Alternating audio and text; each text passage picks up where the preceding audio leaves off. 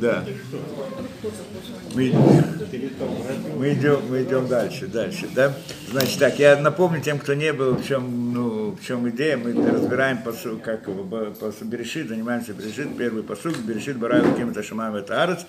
Последние две лекции мы разбирали вопрос Шамаем, Арец, то есть небо и земля. Вначале сотворил Бог небо и землю, вопрос небо и землю, мы, значит, две прошлые лекции разбирали. И, в принципе, не закончили там весь этот, да, и сейчас мы пытаемся немножко продолжить. В общем, в чем суть? Потому что небо и земля, мы так пришли к выводу, что такое небо и земля, это говорится о духовной действительности. Да? Значит, земля – это мир природы, а небо – это духовная действительность. Один из э, комментариев, один из э, пониманий, более глубокое понимание неба и земля имеется в виду. И тогда у нас возник вопрос вообще, что такое, что такое это духовная действительность. Да?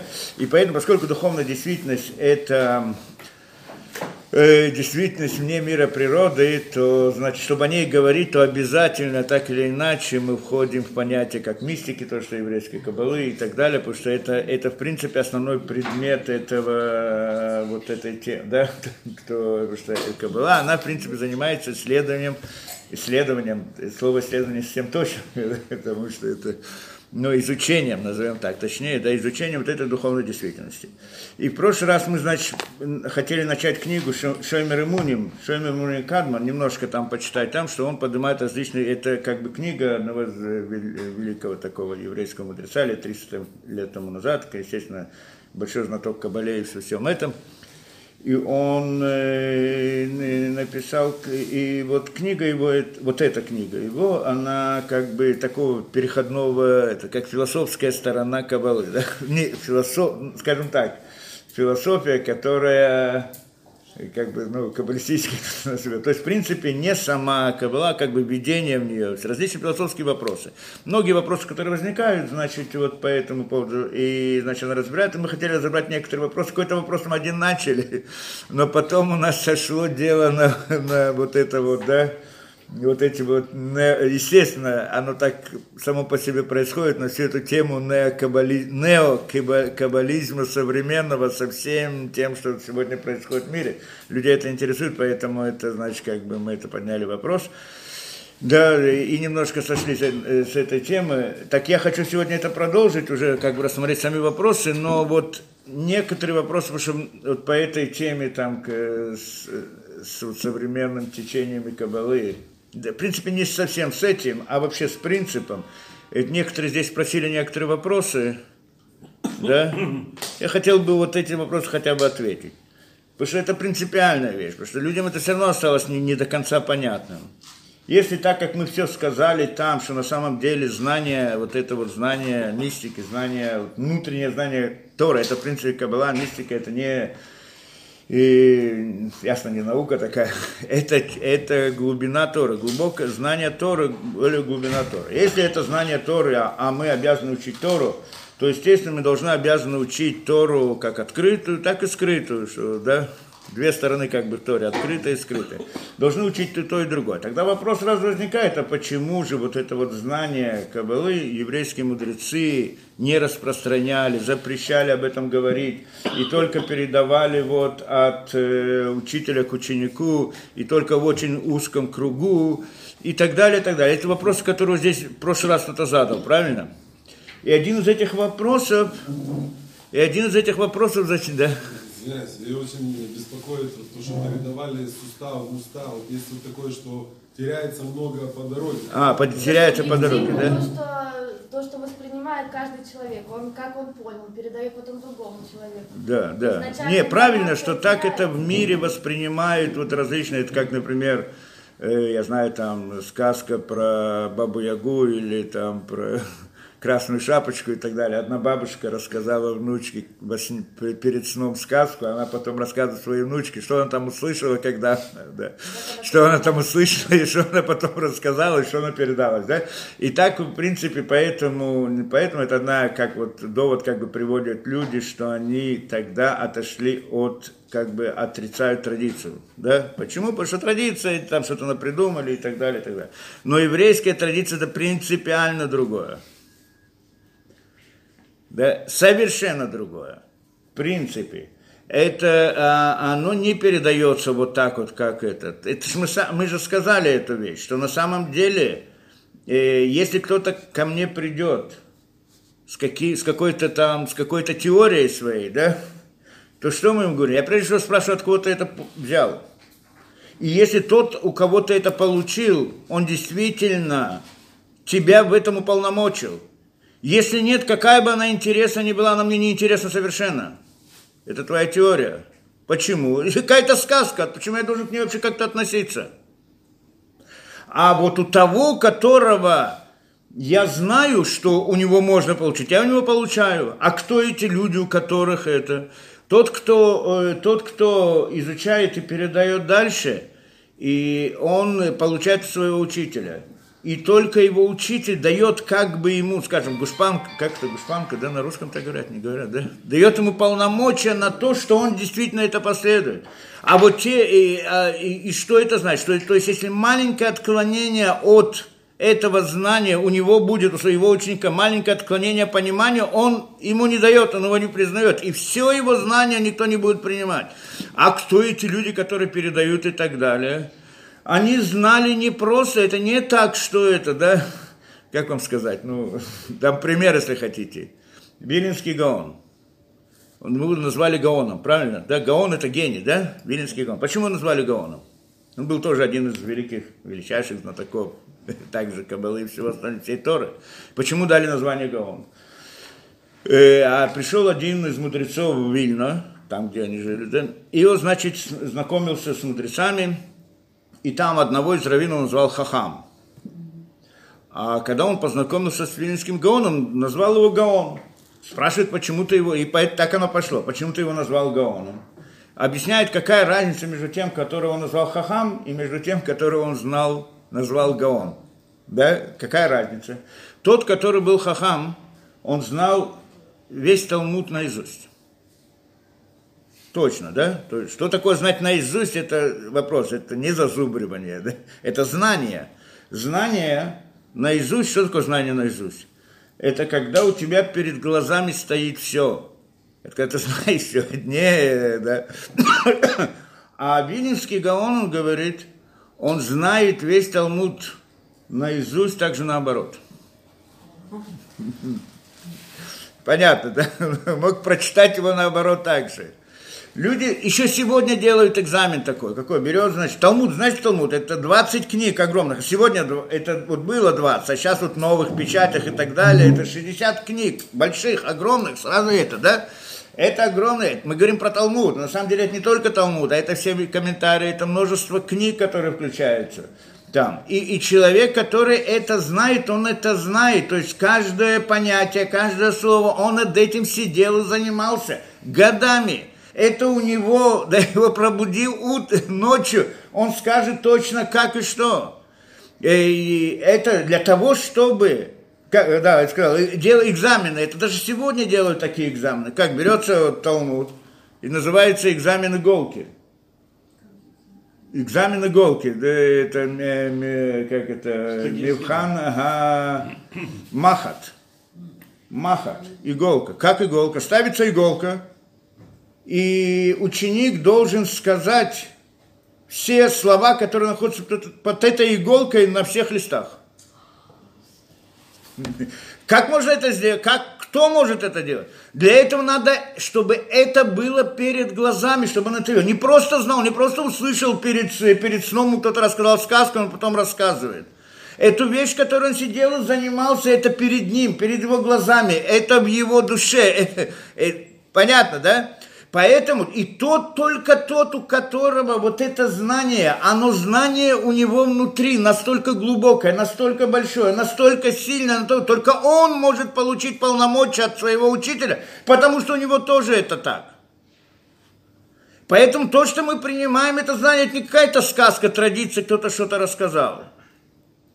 Достаточно посмотреть спорах, комментариях, какие споры, как, насколько они глубоко понимают, насколько они задают вопросы, отвечают по каждому штриху, по каждой букве. Есть длинные споры. Почему так, почему так, а на самом деле сказано так и так далее. Когда ты смотришь эти споры, ты удивляешься, откуда человек может знать всю эту информацию, держать в голове. Тем более раньше все это было устно. Кто-то скажет, было устно, так поэтому могли забыть. Наоборот, когда написали, стали писать, записали устную Тору, сказано, что не осталось Тора, остались только искры Торы. Почему? Потому что основное знание было тогда, когда не было записано. Почему? Потому что и, и, и, почему запрещалось записывать до этого? Именно для того, чтобы не произошло это самое явление, что когда оно, знание у меня в голове, оно у меня в голове, когда оно устно, оно у меня в голове, когда оно записано на, на, на полке, как мы сказали, да, оно уже не, это надо где-то там читать и так далее. Более того, что само то, что написано то, что написано в тексте, его можно объяснять разными путями. И тогда это уже может быть так, может быть так, может быть так, есть множество комментариев. А когда ты учишь устно, то учитель тебе, э, когда он тебя обучает, он тебя не обучает слова, он тебя обучает знаниям. Когда ты знаешь знания, ты это знание можешь сказать разными словами, различными формулировками и так далее. Когда я читаю формулировку, я могу из нее понять много разных вещей, правильных и неправильных. Но когда я сижу с учителем, он не просто мне дает формулировку, чтобы я ее запомнил и передавал дальше.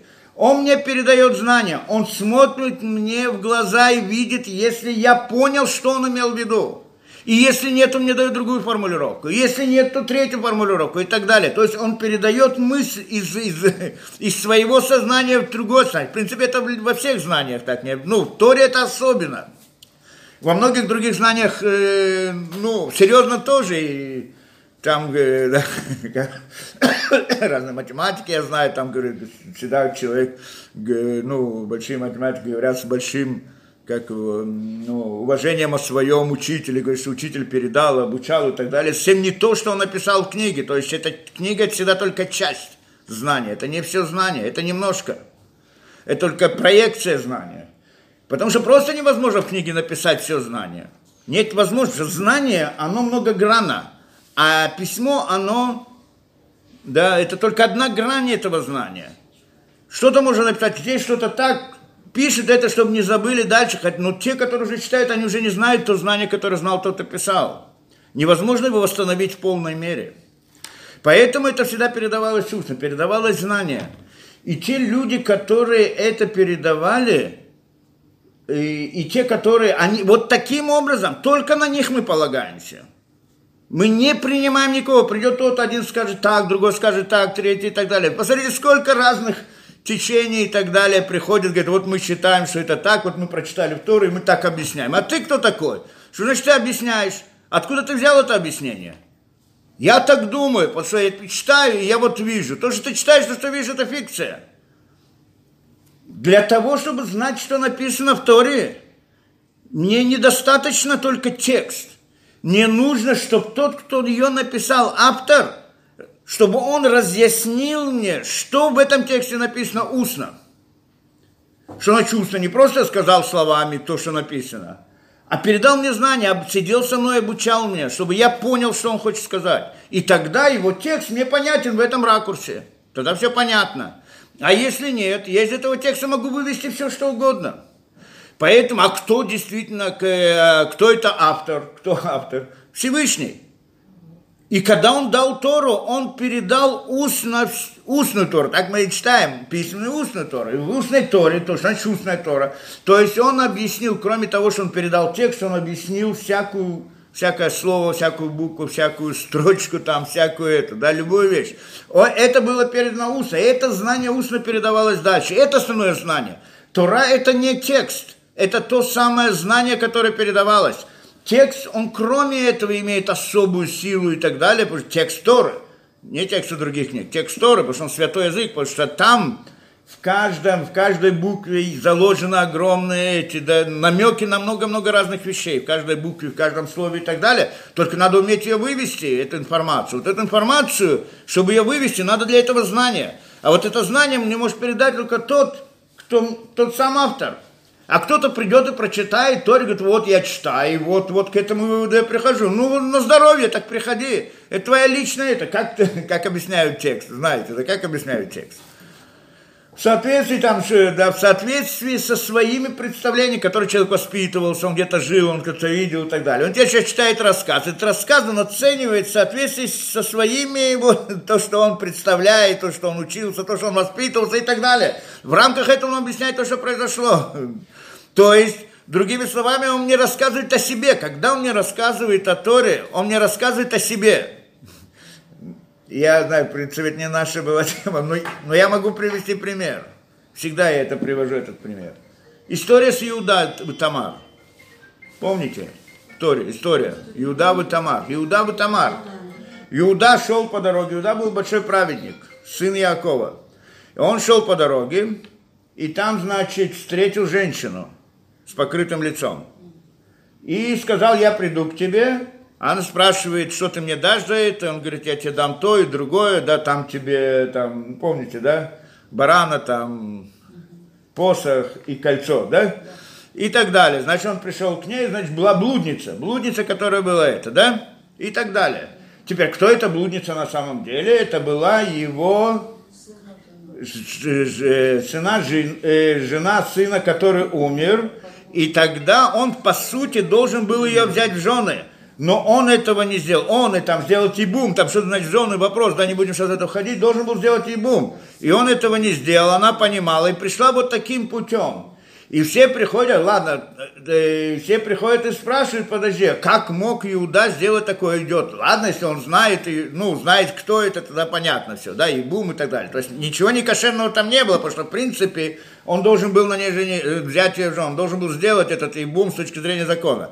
Но он-то думал, что это как бы блудница, правильно? Так как он мог, Иуда, повести себя, идти по улице? А, ну в те времена, в принципе, вопрос блудницы не был нас, настолько, как это, запрещен, как сегодня, или настолько не, не, как это, да, неприемлем, как сегодня, было нормальное явление, да, но но само по себе для него явно, там же мы говорим, что он боялся потом, что все узнают и так далее. То есть для него, поскольку они выполняли законы Торы, еще тогда, когда не было дана Тора, они их выполняли все законы Торы, то поэтому для него это была проблема.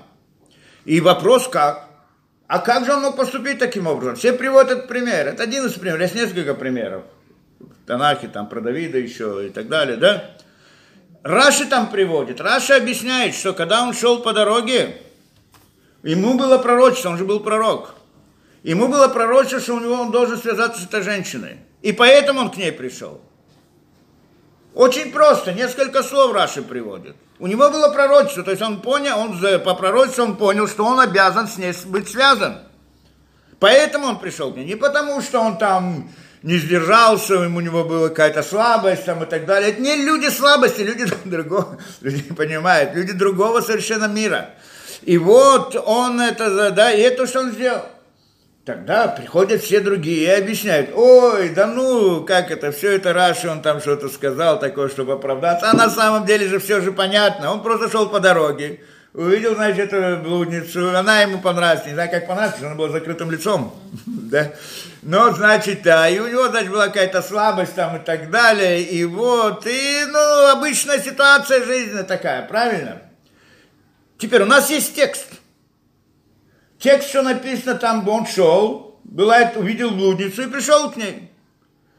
И есть два, два объяснения. Раши, что к нему пришло пророчество, и поэтому он пришел. Объяснение других людей, которые приходят и говорят, нет, это было обычно, это так, это, так он понимает из текста. Почему они так объясняют? Потому что то, что он, он понимает текст, то есть с точки зрения этого человека, то, что написано в Торе. Это то, что написано в тексте, правильно? Откройте это, прочитайте. Каждый человек прочитает, так он и поймет.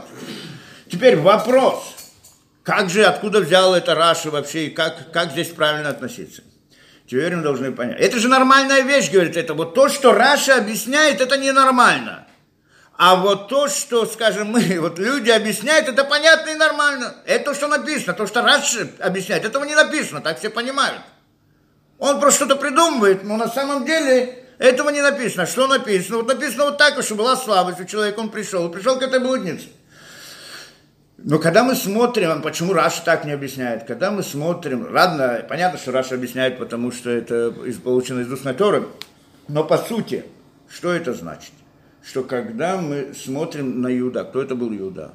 один из величайших людей, праведник, который был, ну, как-то просто невозможно, о нем невозможно было представить, что на него вообще какие-то слабости влияли. У них не было слабости того уровня, как у нас. Это совсем другой, другой мир, другие люди, другие представления. Другой, он не вы. Тот, кто знает, что такое эпоха Иуда, и что эти 12 братьев, и что это был Яков, их уровень, ситуация, что он идет по дороге, встречает блудницу и не может удержаться, это нереально.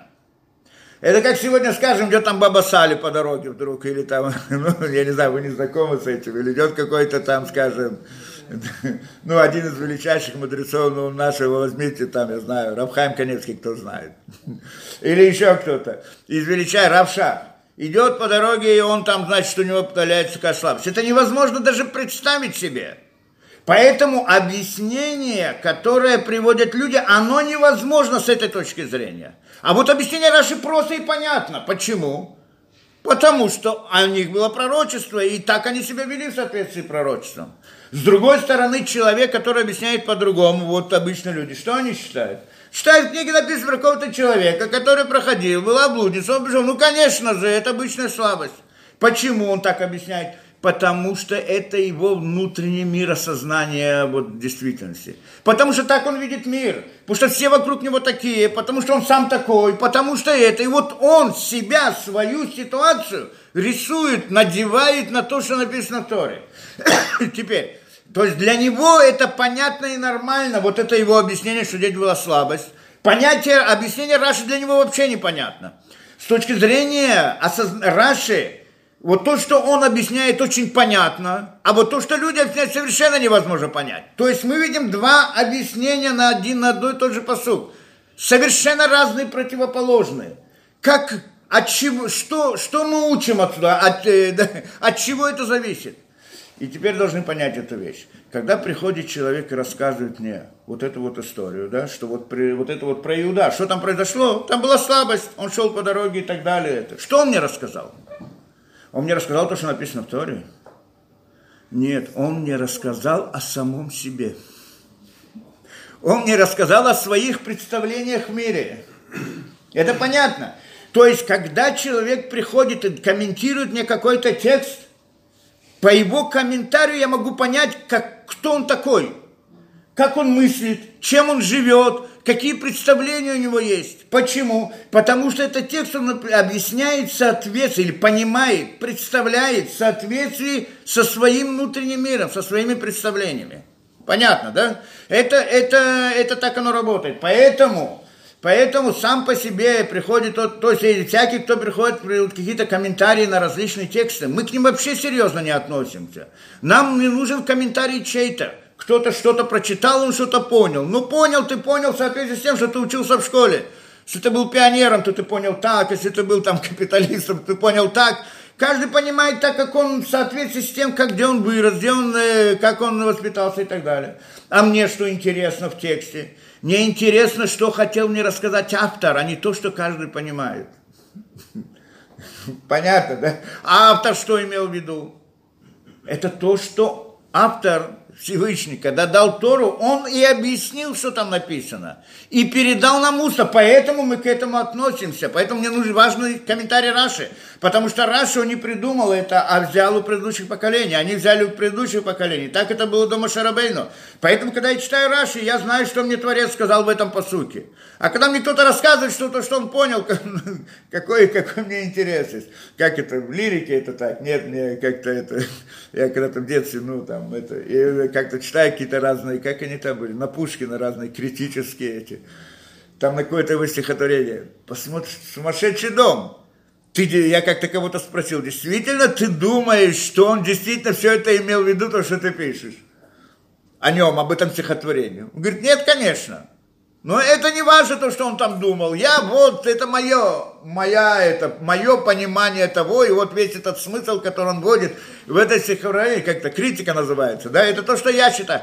То есть они отделяют автора от текста и понимают текст как это. Кстати, может быть, это нормально в смысле, вот в лирике и так далее, там это так оно может быть да, есть какой-то смысл у них, что то, что они хотят и так далее, потому что это вопрос эмоциональности, так каждый воспринимает в рамках своей эмоциональности, и он, в принципе, в критике не хочет сказать, что Пушкин имел в виду, а хочет сказать, что он сам имеет в виду.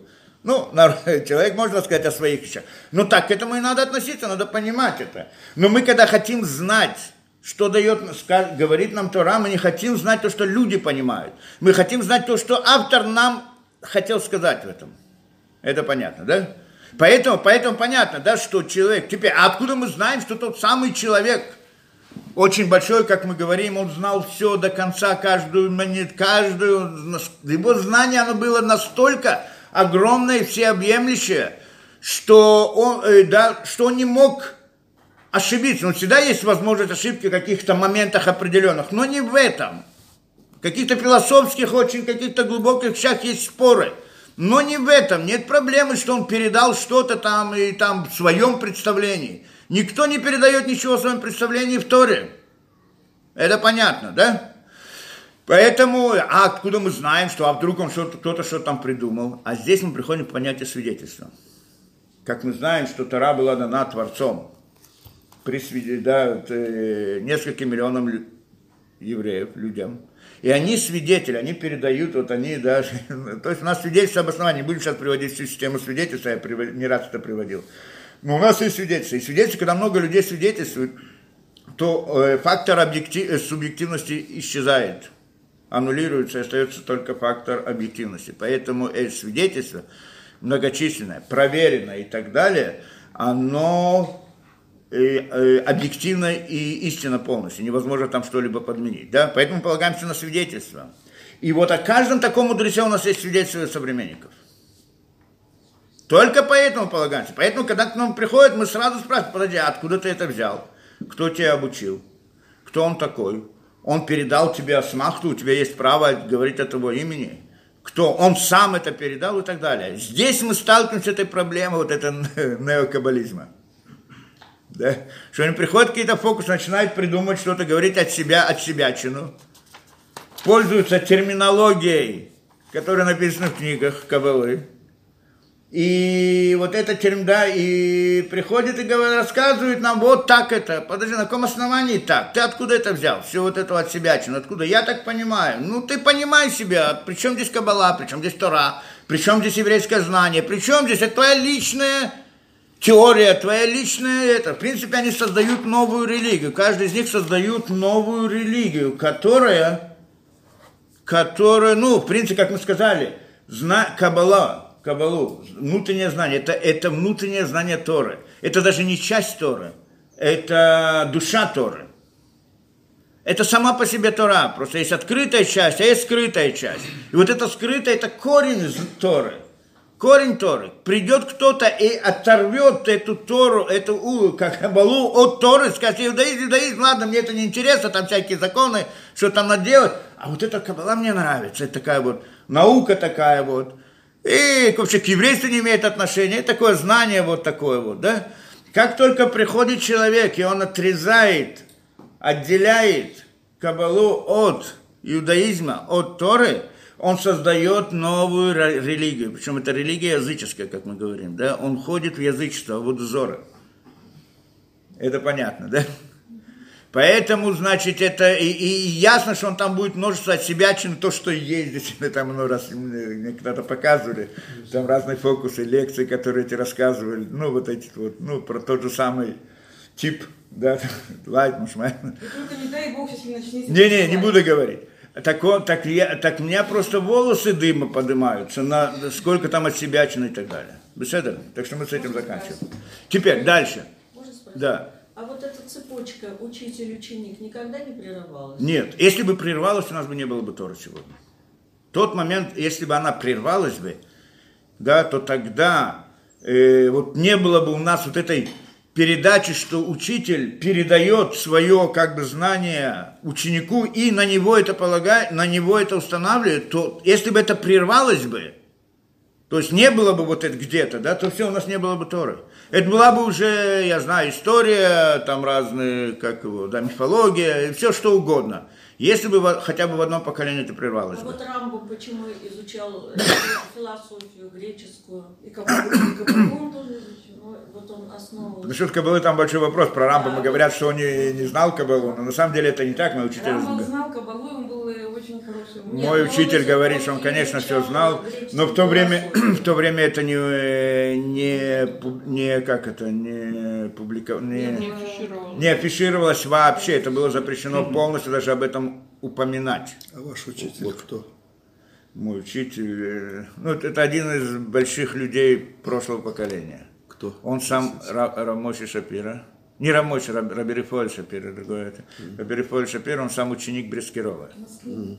Брискирова, он э, Брискирова, это Брискирова. Я должен, не должен объяснять, что это ученик Раб- 13 основ веры это его книга, да?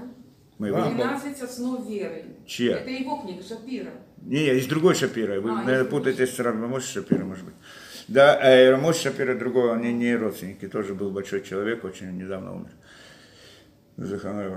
И, да, и вот, э, да, и поэтому, да, и вот то, что там насчет греческой философии и так далее, и так далее, то, что Рамбам учил греческой философии, обуч- объяснял и так далее, тоже там был большой спор, мы же ходим в эту тему обратно.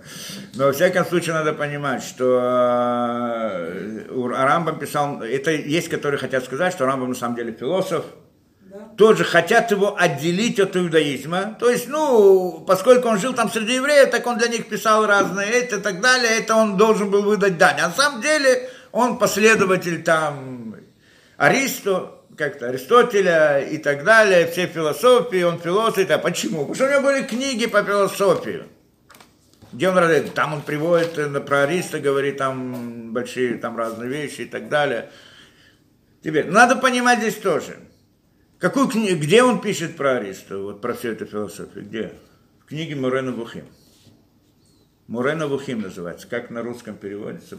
Море... Учитель заблудших. Бу- у- Заблудших. Да, да, учи- учение заблудшим, там море показывает путь, показывает путь для заблудших, или показывает, да, для заблудших.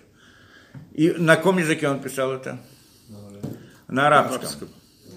Ну, конечно, Мурена Бухим, потому что тогда арабский язык был очень распространен в мире. Да, значит, это было это. А основные книги свои по иудаизму он писал, естественно, на иврите. Какая основная книга у него была? Мишне Тора. Рамбам. Но это на самом деле, когда мы говорим Рамбам, мы имеем в виду Мишне Тора. Книга законов, которая охватывает все 613 законов Торы. Это что-то удивительный труд. Это основа основа, о чем мы- сегодня все это. Да? К нему было много претензий в его поколении от мудрецов, по-разному, не будем ходить во все эти детали. Во всяком случае, вот эти претензии также вот к этой книге Морена Бухим.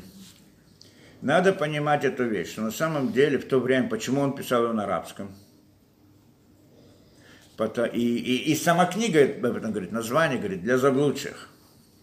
То есть в то время, не только в то время, во все времена, как и сегодня. Сегодня есть вот евреи, которые передают Тору, занимаются этим, их меньшинство, что так всегда, в общем-то, было, да? А кроме этого есть народ, люди. И среди них, как сегодня, есть много людей, которые далеки от религии. И они занимаются разным, всем чем угодно в мире. Мы знаем, да? Науками, философиями и чем только это, да?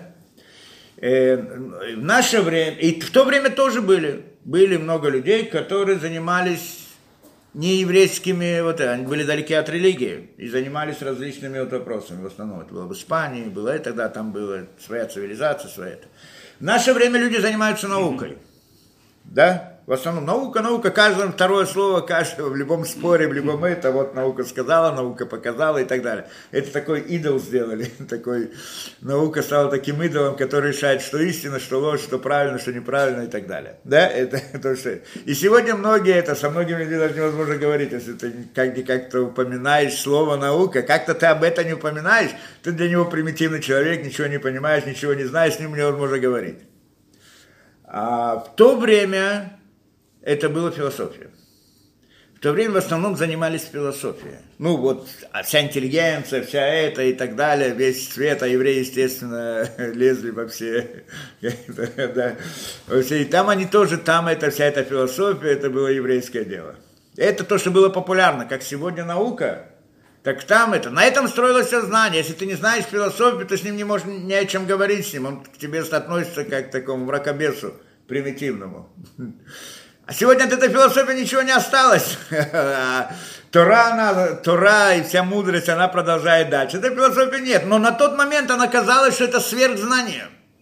Все на этом построено. Точно так же, как сегодня. Люди приходят и думают, что вот наука все, вот сейчас дошли до уровня, что наука нам все покажет и все объяснит. Все докажет, все, все решит, все это. А это там Тора, знание Торы, все это такая примитивная, мракобесие, старая, отсталая и так далее, и так далее. Когда мы обращаемся к таким людям, как мы с ними разговариваем? Кто к ним обращается? Вообще религиозный мир в основном очень отдаляется от всего этого мира. Да, они живут своей отдельной жизнью и нет. Но есть те среди них, которые вот занимаются также с людьми, которые отдаленно тоже. Например, я этим занимаюсь. И еще вот есть многие, как вот такого стиля, что они занимаются. И когда мы обращаемся к этим людям, как мы к ним обращаемся? Если посмотрите мои лекции, Сколько там у меня по науке там лекции, наука и религия, все вопросы философские, и научные, и, и только о Стивен Хокинге там три лекции, и о эволюции, и эволюции, и чего только нету. И пытался ответить на все вопросы, которые возможны. Да, у меня там Извините, это... а где вы лекции читаете? У меня лекции на Ютубе. А, в Ютубе? В Ютубе, лекции в Ютубе, да? Множество. Ну, вот а, эти лекции тоже попадают в Ютуб. И, значит, да, и множество лекций. Почему? Что мне интересно наука, я должен наука, я же Тора обучаю, причем здесь наука? Да? Потому что люди, с которыми мы говорим, они далеки от религии, и они связаны, для них это наука, это их не Бог, их не идол, с ним вот. И если ты с ним не будешь говорить их языком, то не с кем разговаривать. Тогда ты мракобес, и ничего не знаешь, примитивный и так далее. Поэтому приходится идти вот через их, через их, говорить с их, с их языком. Надо знать хорошо науку. И с ними разбираться. Только после того, что ты с ним, с того, что он убеждается. Это, здесь есть некоторый эмоциональный момент. Да, почему я вот, например, так делаю. Многие лекции. Я там разбираю различные вопросы, которые вот, ну, на грани спора между религией это, и наукой. И, и вот разбираю это досконально на уровне науки то, как оно есть по-настоящему. Физик вообще, физик, Я, насколько я так знаю. ну, я в детстве много занимался наукой, скажем, да, рассказываю это где-то в детстве. науку и... И то, да, потом я учился в техникуме, ну, я учился в физической, физико-математической школе, в МГУ, там еще что-то, еще, при- ну, немного, там меня выгнали за антисоветскую пропаганду, я бы сказал, да. но, но, но, в принципе, где-то в 11, 12, 13 лет я прошел весь курс физики, математики и так далее, самостоятельно, и, потом, и так далее, и, и с тех пор много, в принципе, знал это, да, а потом кончил здесь технион тоже, ну, технион там много не дает в этой области, но, но в принципе, да, и, и когда мне, поскольку мне надо было этим заниматься, так я уже смотрел разные книги, когда мне что-то надо. То есть, ну, в принципе, у меня нет проблем, могу любую тему, любую тему я могу разобрать. То есть, я не занимаюсь этим, но если нужно какой-то поднять вопрос в науке, я могу в любую тему войти и докопаться там до этого. Как бы у меня есть база для этого, да? Мне это не нужно, но когда нужно, да. религии от физики, от материализма к духовности. Как я пришел, Да. Это другая тема. Как я пришел? Не, на самом деле, Есть небо и земля. не, на самом деле, на самом деле, в чем здесь суть? Я вам, да, говорил, что я ну, с детства, ну, как у меня как-то в детстве было вот это вот какое-то... Я не знаю, что в детстве, я не знал, что такое религия вообще, ноль, полностью, да? Но я как хот- уч- э, хотел учиться. Я, ну, как с детства, ну, где-то до 10 лет я вам рассказывал, что я ничего не, не это, но в 11 лет я начал сам сидеть и заниматься, и, в общем-то, прошел все это, да, вот эти вот математики, там, это, там, потом философию, научный коммунизм, диалектический материализм, антидьюринг я прочел где-то в 13 лет, по-моему, со всеми, ведь э, есть там еще другие там разные социалисты и так далее, которые были в то время, там политэкономию. Ге- Гегель. Капитал я начал читать, но мне не понравилось. Потом мне сказали, что надо было начинать со второго тома, что там это экономика, это политэкономия и так далее. так далее. Все это в это время. К 14 годам я пришел к выводу, что это глупости. Сам вот, но у меня не было кто-то, у меня родители не могли меня, как бы там, это, да, у них не были это, такого образования и так далее. Но я так пришел к этому выводу, что в 14... Я в школе, в принципе, не учился вообще. Ну, как бы я ходил в школу, но там мне нечего было делать. И да, и к 14 я сидел все время целый день занимался, в общем-то, ну, как-то. Я не знаю, я, я просто не мог иначе. Если я, мне попадалась какая-то книжка, там тоже нелегко было найти, почему я учил этот, эту философию там коммунистическую, что ничего не было, думал, что это, наверное, то, что есть. Это, ну, был ребенком, в конце концов. То есть я что-то искал, так надо, по всей видимости, сказать, да, что-то искал, хотел что-то узнать, да, вот выучить, понять. И вот, вот это вот этот поиск, это был то, что я находил вот. Если мне попадалась какая-то книжка вот такая, я, я не мог спать, заснуть, пока не прочитаю, не мог кушать, пока не прочитаю. Я должен был это, да, дрожал от того, что если была какая-то книжка, которая это, да. И вот это 14 годам пришел к выводу, что это глупости. У меня были все объяснения на все это, почему взять социализм и так далее. Да? Так, но, но, но получается, это, это одна из вещей. То есть получается, как бы я сначала вошел в эту математику, думал, что вот там, то есть поначалу, видно, я что-то искал. Думал, в этом есть ответ. Но математика я понял быстро, что там нет ответа. Интересная вещь, но ответа нет на вопросы, которые, по всей меня интересовали, так я понимаю. Это я потом начал так осознавать. Физика мне показалось больше там есть ответов. Как она занимается природой, так вот дает и так далее, и так далее. Но там разные философские вопросы рассматриваются и все прочее. Но в конце я пришел к выводу, что это тоже нет. Потом, когда я должен был поступать в институт, в университет, я уже решил, что, наверное, это тоже, и, и я как бы от этого тоже, я понял, что в этом тоже не найду ничего. И как бы пошел, я э, хотел поступать а, на психологический факультет, ну, в психологии, наверное, что-то. Баруха Шем я там не поступил, в МГУ поступал там. Не, и, значит, э, ну, потом я понял, что это тоже глупости. Нет там, нет там никаких ответов. То есть, видно, видимо, я искал что-то, да, но я сам не осознавал это. А потом я пришел, когда уже я после этого приехал в Израиль и поступил в Технион. В Технионе, то, ну, я должен, я, я как бы учился там в физическом факультете, физ, на физику я, да, поступил. А, и, и потом, э, ну, поехал в Израиль где-то со второго курса, и, ну, не в МГУ учился, а там в другом месте у себя.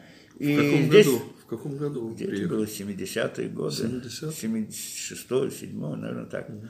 А потом, э, потом я поступил в Дестехнион. Ну, вроде меня зачислили на физический факультет, но я, как сказал, думал, что я буду физикой заниматься. Все равно там нет ответов. Ну, я понял. Мне это уже не интересовало, потому что нет ответов, как я понял.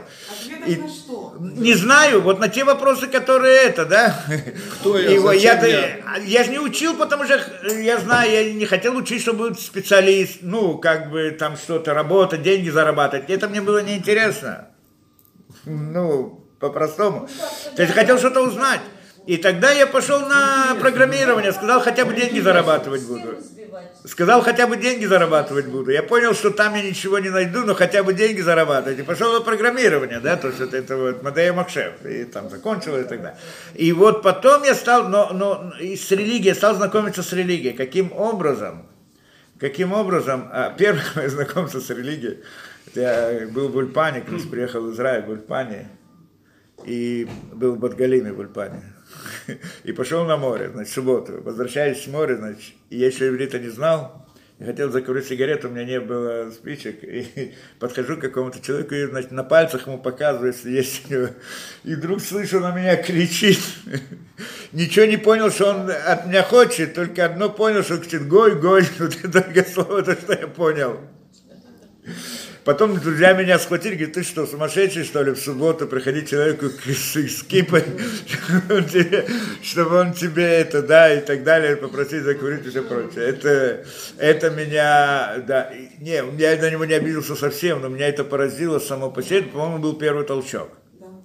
Это был первый так, что это такое? Я даже не понял, что это, что это значит, почему и что и так далее.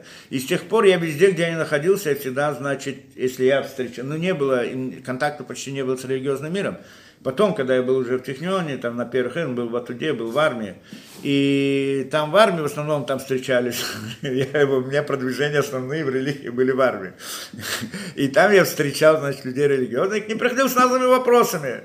Как так вы, значит, там вы там верите, что Земля плоская, она круглая, например, один из вопросов сразу. А мне кто-то отвечает, смотри, почему ты решил, что в Торе написано, что она круглая, что она плоская? Может, это не написано, она может круглая, потом есть мудрецы, которые объясняют так, так.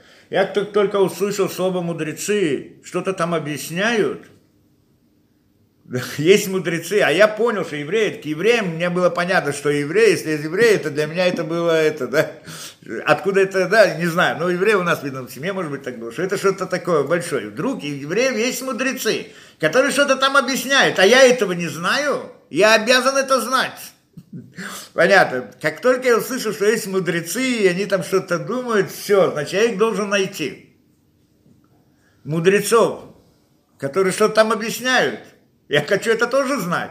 И тогда мне снова пробудилась вот эта вот идея. Я хочу знать, да, может быть, там что-то это. Не потому что хотел быть религиозным, вообще к религии не, не это, да, но знать, знать это я хотел. И тогда, и так постоянно, где, везде, где мне было возможность, я, значит, приходил и ко всяким этим и так далее. И потом, э, да, и, и так это, и, и в конце, и, и, значит, ну, естественно, я там занимался спортом много разными тоже, параллельно там разными, да, ну, на, на серьезном уровне еще в России, а потом здесь разными карате, конфу, всякими штучками, глупость, ну, как все молодежь. И, значит, и также увидел где-то, о, уроки по кабале. Уроки кабале. Это был Берг, Берг. Это, это, да, в те времена, это когда это было, не знаю, 80-е годы. Ну, я, естественно, пошел сразу, я купил, накупил книги, естественно, Зор, Сеперак Дамот и так далее, да. И, знаете, ну, я в это время был студентом. Это было не, не просто, что был студент, это же был технион. Технион там очень сильная нагрузка. Там ночами мы должны были сидеть, заниматься, и тогда там огромный материал надо было проходить, знать и так далее. Кроме этого, я там пару, два или три раза в неделю работал по ночам, чтобы прокормиться, потому что я был один в Израиле. И там где-то шмирот и так далее. И еще ходил, я не знаю, как я смог это справиться, но там я ходил еще два раза в неделю, ходил на карате, один раз на, на, на конгфу, еще одна, один день тайкондо, и кроме этого два или три раза ходил на эти уроки кабалы. Значит, я не знаю, вот это был период такой, это, ну, видно, был молодой, было много сил. И так и сидел, и я сидел и читал эти книги, и не понимал, почему я не понимаю либо потому, что я иврит недостаточно знаю, либо потому, что это на арамите я недостаточно да. И я сидел, ну, как и до этого в детстве, так я сидел, я не, для меня не было вещи, которые я не мог бы знать. Для меня был вопрос только, что, что я не могу понять или узнать. Для меня был вопрос, сколько времени меня это возьмет. Ну, такое. И в детстве тоже не было такого понятия. У меня есть какая-то книжка приходит, я должен знать, что там написано. Это не, не получается еще раз, не получается еще раз. Я спрашиваю, смотрю, еще, еще. Не, не было такого понятия, чтобы что-то я не мог знать. Просто как-то, не знаю, так это было в душе, что что-то я не могу знать, этого не может быть, да, то есть нужно время. Это... И там тоже я сидел, сидел, сидел, и так и не понял, да, в чем же, в чем же суть. А они там, да, ну, значит, как бы я понял то, что написано, читать-то я мог, да, ну, на иврите и даже на рамите немножко, но, но, но вот суть я не мог понять до конца, там все эти, да, по-настоящему. Я понимаю, что это не по-настоящему. Они там все время говорили, что узнать по-настоящему надо Талмуд знать и так далее. Так меня эта идея засела, что для того, чтобы я мог это узнать, то есть для, я понял, что я должен это знать. Да как я буду знать, когда знать, я не знаю, я найду как-то. Но мне это зашло в голову, что вот это в душу запало, что нужно знать Талмуд. Поэтому, в принципе, когда я пошел в Ешиву, я пошел для, э, зашел в Ешиву что-то учить. Просто зашел там, когда я увидел, мне кто-то взял какое-то место, показал, что есть Ешива, не знал, что это такое. Захожу туда, значит, беру Талмуд и начинаю учить. Да, почему я это? Потому что думал, что вот я сейчас пройду Талмуд быстро, и тогда смогу, да, могу это, да, быстро, ну, пройти быстро, это взяло всю жизнь. да. но, но, но, в принципе, это, это с этого это началось. А, и, и потом как-то, да, там тоже интересно, конечно. Я прихожу, значит, сажусь на это, выбрал себе место, ко мне подходит так осторожно говорит, смотри, вот это вот место сидишь, это место равина. Я облюбовал себе какое-то место, и так далее. Да, ну, я, значит, перешел в другое, там рядом, и, значит, и так вот я сидел, это занимался, учился, спрашивал, прочее, но, но, но на самом деле все началось, по сути, это с того, что как-то там в Технионе и шел, и какой-то, ну, а мои друзья знали, что я там чем-то интересуюсь, постоянно что-то хочу и так далее. Кто-то, какой-то знакомый мне сказал, что вот есть уроки по иудаизму, лекции. Вот на, где это? Около Техниона, в, на Вешанан там, да? На Зиве. На Вешанан. Есть уроки по иудаизму. А я как раз должен был выходить, я как раз вышел из автобуса, а он, значит, мне сказал, я хотел спросить, где это, и двери захлопнулись, и так я не узнал. Тогда не было ни телефона, ничего. Вот должны быть. Вот день я знал когда, а где точно знал? Знал район, а где точно я не знал. Я прихожу туда, и там два часа крутился, искал. Так, я не, не могу интересно, я так смотрю, насколько это было, значит, шел так, два часа, может, даже больше, я там искал, и ходил туда, и ходил сюда, и заходил в разные дома, и разные это, и не мог найти, где же, там нет религиозного вообще. И все, я уже думал, наверное, все, я уже не найду, все, наверное. И, значит, стал идти, вдруг вижу, человек религиозный какой-то идет. Я, значит, за ним. Он куда-то идет, я за ним. Он куда-то заходит в двор, я за ним. Вижу, куда-то он заходит. Я за ним и как раз попал туда, куда надо. И там была первая лекция, которую я услышал. Это был там Цвинбаль такой известный. Это, да, Цвинбаль, Рахим, если вы знаете, слышали. Это те, которые, в общем-то, начали вот это вот движение чувы, возвращение к религии те времена, они те, потому что когда это было, еще не, ну, я как бы уже не, не был из первых, ну, как бы второе, наверное, поколение, а они были как бы первое поколение, те, когда вот началась чува, потому что до этого не было чува, не было возвращения к религии никогда, не было такого понятия, это началось где-то лет 40 тому назад, больше, 50 лет назад где-то. А вот я где-то это было лет 40, да, скажем так, да. И вот это вот, э, да, и вот они давали разные лекции, это, это Арахим, кто знает э, ситуацию и так далее. И вот, и там, там я сразу, мне все понял, стало ясно. Первая лекция там была про коды, кодирование Торы, мне все это, да, потом Лашона Кодыш, а потом вопросы эволюции, эволюции и так далее. Мне все перевернуло это. Я за один раз все понял. То есть все стало на свои, на, на свои места, сразу все вошло. Это, я вдруг, вот эти вот были противоречия, почему так, почему так, почему так. Когда я прослушал там это, я даже не спрашивал вопросы, мне было все, сразу же все перевернулось в голове, все стало на место, до этого было не все понятно. И, и что самое интересное, и там они стали давать, на следующее это они давали, приводили каких-то Аврахим, Аврахим, чтобы они занимались хаврут, ну, в паре с этим. И я, значит, и кто-то ко мне, дали мне кого-то, он открыл Талмуд и стал мне показывать. После этого я пошел уже в учить. И он открыл Талмуд, и мне стал что-то там объяснять. Вот стали мы читать, он мне стал что-то объяснять. Я ничего не понял, но я понял одно, что то, что я хотел знать, всю эту же, это вот это. Понятно. Это мне стало ясно не знаю, в чем но вот это вот, и это я должен знать. Вот это вот, это как раз то, что есть, да? И с этого момента, а потом в следующий раз он дал мне там Мехтам Ильяу книгу, я потом эту книгу купил по философии, по еврейскому мировоззрению и так далее. Много лекций я даю по этой книге до сегодняшнего времени. И многие идеи, которые говорю, и так далее, и так далее. И так оно, значит, это да, это как бы сам по себе путь, как это, да, то есть, ну, в принципе, сказать, почему я пришел, я думаю, я всегда этого хотел. Когда моя мать в России, она не... А когда в России моя мать пришла и сказала, и узнала, что я, значит, она была в России, тогда еще не приехала, потом она приехала, так она сказала прямо, то, ну это что мы можем сделать? Все ожидали, что я, значит, закончу университет, этот, как его, технион, там были предложения на работу, мне на, на, на, дом, на дом приходили сразу после техниона на, на работу, там разные фирмы и так далее, потому что в те времена все этих специалистов в это программирование, это искали, это все мои друзья, которые со мной учились, весь интернет, все, все это дело их рук, да.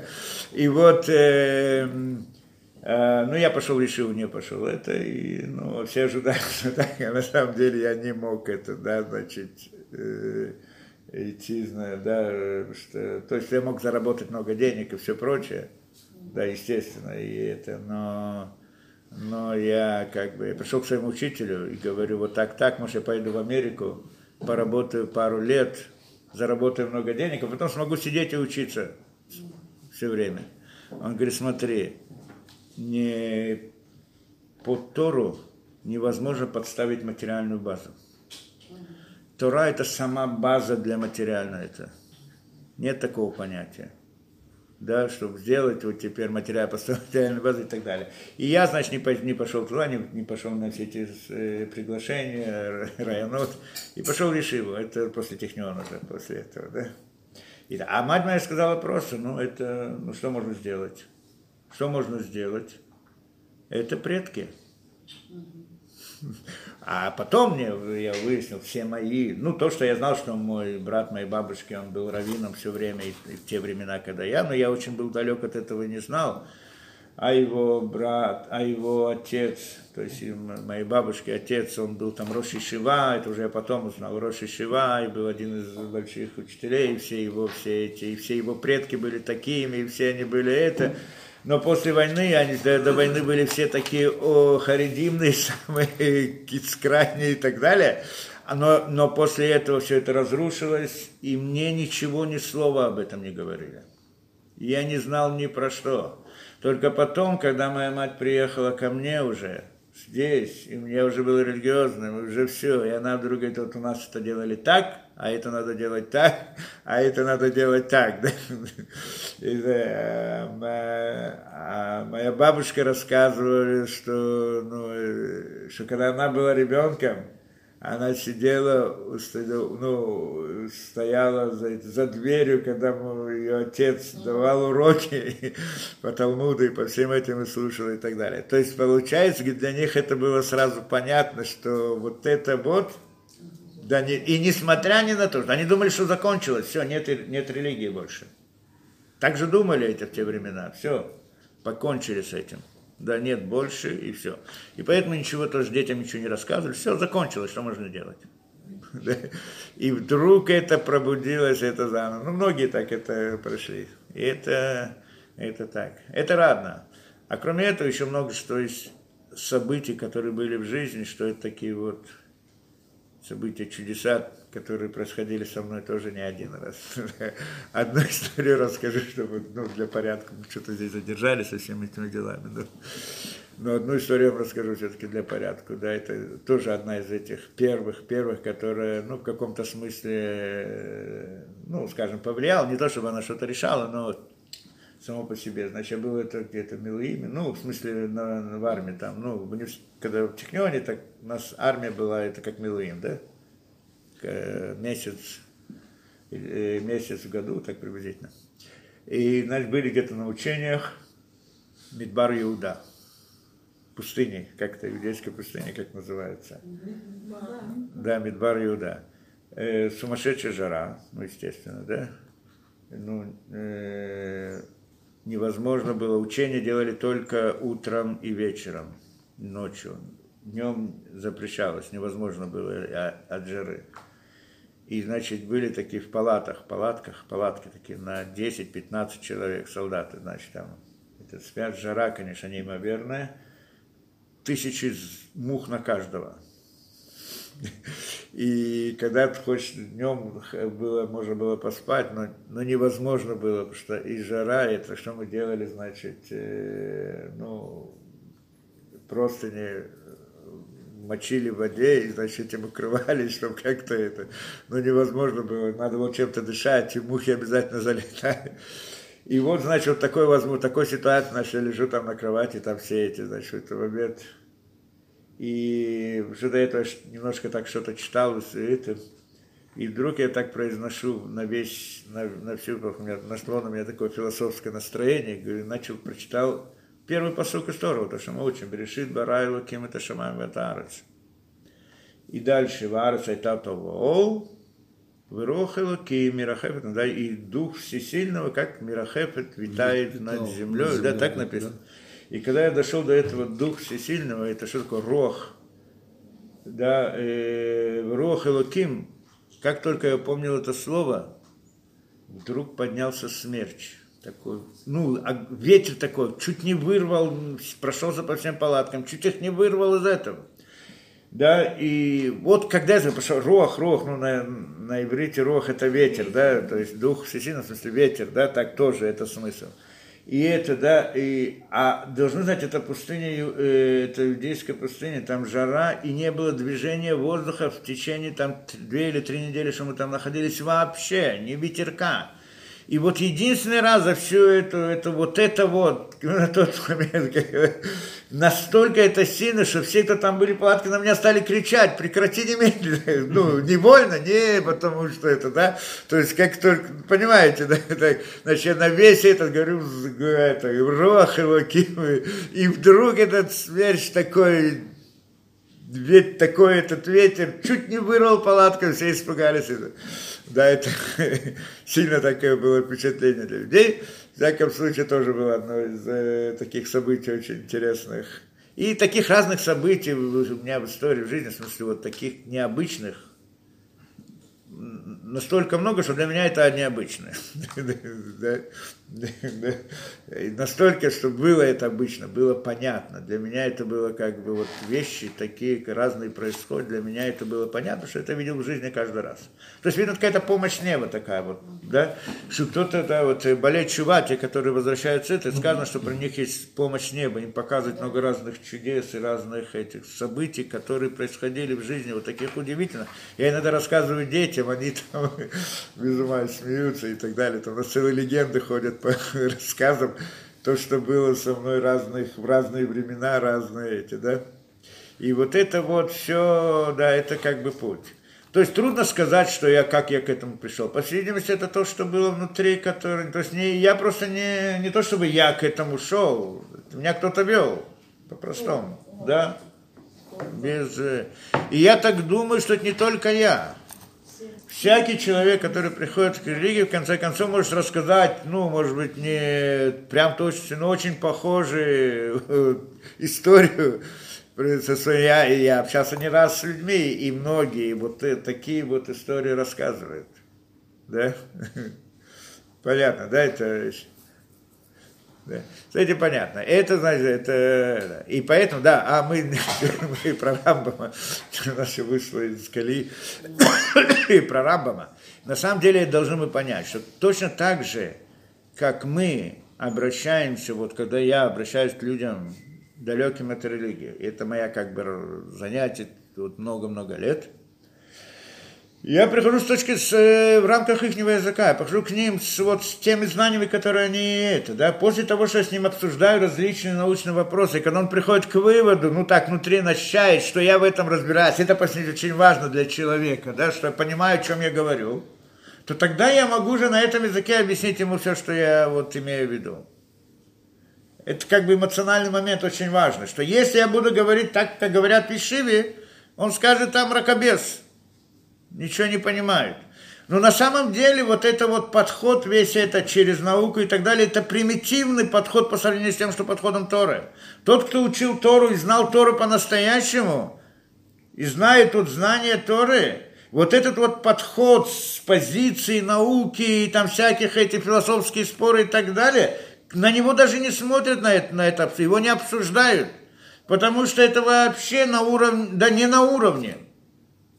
Все эти там споры, Декарта, мы говоришь, Мекарты, разные там философы и так далее, по сравнению с еврейским мировоззрением, они, они даже не приближаются, с ними даже не о чем спорить. Поэтому с ними даже не спорим. Но когда мы говорим с людьми, которые на этом выросли, они этим живут, то мы должны им как-то вот объяснить именно через это. Поэтому мы приходим и говорим таким путем. Понятно, да? Поэтому часто, может, я могу приводить разные вещи, привожу из науки какие-то вещи там, или как-то приводил был вопрос о буддизме, да, так я, значит, разобрал весь буддизм, прочитал, просмотрел все, что можно и так далее, да, и говорил с позиции буддизма, и, и, и, и, и где там, то есть я сначала прихожу и говорю на этом языке, показываю, насколько как бы вот становлюсь на позиции вот этого знания, и все обсуждаю с этих позиций, а потом перевожу это на сторону Тора. Да, то есть перевожу это, говорю об этом же с, языка, с точки зрения Тора. Это такой, такой путь, чтобы это, путь к сердцу человека, да? Это правильно. Так оно работает. Теперь, и вот это, этот путь необходим, невозможно, потому что иначе нельзя общаться с людьми. Рамбам занимался тем же самым. Да, понятно. Он И поэтому он написал эту книгу Морена Бухим, как это для путь для заблудших, указка, не знаю, как там для заблудших, как на русский точно переводится. Учитель заблудших. Учи, учи, учитель заблудших. И, и он, да, и для чего? И, и именно к этим людям он обращается. Только тогда не наука была главная вот эта вот фишка этих людей, а философия, греческая философия. Та философия, которая была, это, было, это был тогда расцвет, это тысячу лет назад. Расцвет философии в Испании тогда был особенно. Да, и так далее. Это. И там все было на арабском. Поэтому написал эту книгу на арабском. Для них. Но на, на иврите это его настоящий труд, он писал совсем о другом. Там он говорил, в этом Мореном он пишет Аристо, как он понимал, как он важен и так далее. То есть он говорил в рамках философов точно, становился на их позиции и говорил с их точки зрения для того, чтобы в конце концов привести к, к еврейской точке зрения. Тот, кто читает поверхностно, ему кажется, что вот действительно он, вот он ну, очень уважал Аристо, и он очень, да, и он на позиции философии и так далее, и так далее. Он только так становился для того, чтобы объяснить это, для того, чтобы повлиять на людей. К нему еврейские мудрецы были, поставили большие претензии вот насчет этой книги, были очень против этой книги. Почему? Не потому, что они его подозревали в том, что он там что-то не, не по-еврейски все. Все правильно. Но они приходили и говорили, что эту книгу можно понять неправильно. И в этом смысле они были правы что люди, которые потом будут читать вот эту книгу Рамбама, они подумают, что он философ, занимается философией, ее как бы это и так далее. Это то, что и подумали, это то, что и решили, то, что в последних, во всех поколениях последующих все философы приводят Рамбама, вот Рамбам и так далее. Есть Рамбам философ и Рамбам как-то тео, теолог. теолог. Он еще и врач был. Да, еще был врач. Но Рамбам был теолог, и Рамбам был философ. Так Рамбам теолог нам не интересен, а вот Рамбам философ нам интересен. Но Рамбам философ это всего лишь маска. Для того, чтобы привести код к теолог, понятие теологии, у нас нет названия теологии, это, это глупость какая-то теология. А, да, у нас есть иудаизм, не теология. А, но, но вот это вот понятие, это, это был у него путь. И он тоже понимал, что так это будет принято. Но у них был спор, и у него с другими мудрецами был спор, что предпочтительнее, чтобы потом люди ошиблись и неправильно поняли эту, или же потерять вот эту вот, э, да, вот это вот э, евреев, которые вот, заблудших, которые, чтобы, да, чтобы тогда, что если тогда им не объяснить так, не пойти, не разговаривать с ними, их невозможно приблизить к религии. Понятно, да? Это тоже. Поэтому так он писал. То есть эта книга, она вот именно такая книга. А наста... это, не наста... это не то, что он на самом деле. То, что он на самом деле, это в книгах на иврите, это Мишне Тора, это, это знание. Просто вот эти приходят в нееврейском мире, у них там разделение, есть теология, есть философия, есть что-то. У евреев нет разделения. У евреев нет такого понятия, я здесь теолог, а здесь я философ. Нет такого понятия. Еврей это еврей по сути. Это знание это мудрость, это все, это его жизнь, это же образ жизни. Это образ жизни, это, то, это его жизнь настоящая. Это то, что он еврей. Поэтому не может быть, вот здесь я буду теологом, а здесь я буду это. Нет такого разделения в принципе, по сути. Тот, кто этого не понимает, такой не понимает. Поэтому может прийти к разным ошибочным выводам. Поэтому так Рамбама понимает. Но в еврейском мире так не понимает никто. В еврейском мире Рамбам это Мишне Тора. Моранавухин тоже важная книга, там много философских вопросов, которые рассматриваются, естественно, мы учим и там то, что учим, но должны знать, как к этому относиться правильно. Да? Но он же преследовал цель, когда был философом для людей, которые не, не. Какую цель он преследовал? Приблизить их к религии. Он в конце концов, Морена Вухим, с базы философии приводит человека к пониманию еврейских поэтов. Он в конце концов, он все приводит еврейских. Цель у него была Конечно, была, конечно, нет сомнения. Да, но не было цель заниматься философией, а была эта идея Киру. Он просто был кирувник. Как это, да? Как он первый из врачей сказал, что гармонию тела и души надо лечить и душу, и тело. Он был первый из врачей. Ну, это, не, это, это То, что он был врачом, это еще бизнес его, но это отдельно разговор, его работа, его занятия и так далее. Нет, это многие, в те времена, многие люди так считали, не обязательно евреи так понимали. Это просто изменилось тоже был врачом. Да? Большим то. Большой, ну, были многие, которые были. То, ну, не будем в это входить, да? Теперь, а, и, и вот что я хотел, да, у нас, я вижу, что вот проблема с этим, да, ну, мы зашли это, ну, ладно, вышли немного из темы. Но, но этот вопрос я хотел бы закончить хотя бы, да? Вопрос здесь, мы должны понять эту вещь. Это вопрос, который здесь задали с самого начала. Кабала, внутреннее знание Торы. Зачем надо ее учить? Какая польза? Вот кто-то кто спросил здесь? Какая практическая польза от изучения Каббалы? Зачем ее нужно? Зачем это нужно? Мы не спросили, но нам интересно. Нет, Да. спросила. Кто-то спросил, Вот да? он спросил. Да. Зачем это нужно? А, вы спросили, правильно? Зачем это нужно? Кому это нужно? Нет, Мужчина, мужчина. Да, все, не принципиально. Не принципиально, не сдаюсь. Да, не принципиально. Для чего, да, как, да, зачем это вообще нужно? Зачем нужно? И, и еще ли вопрос, зачем, почему это скрывают? Почему это не обучают? Почему это должно, оно передается каком-то узком кругу? Это, по-моему, почему оно передается каком-то узко- узком кругу и только передается один другому и, и не, и не разрешается рассказывать другим и так далее, да?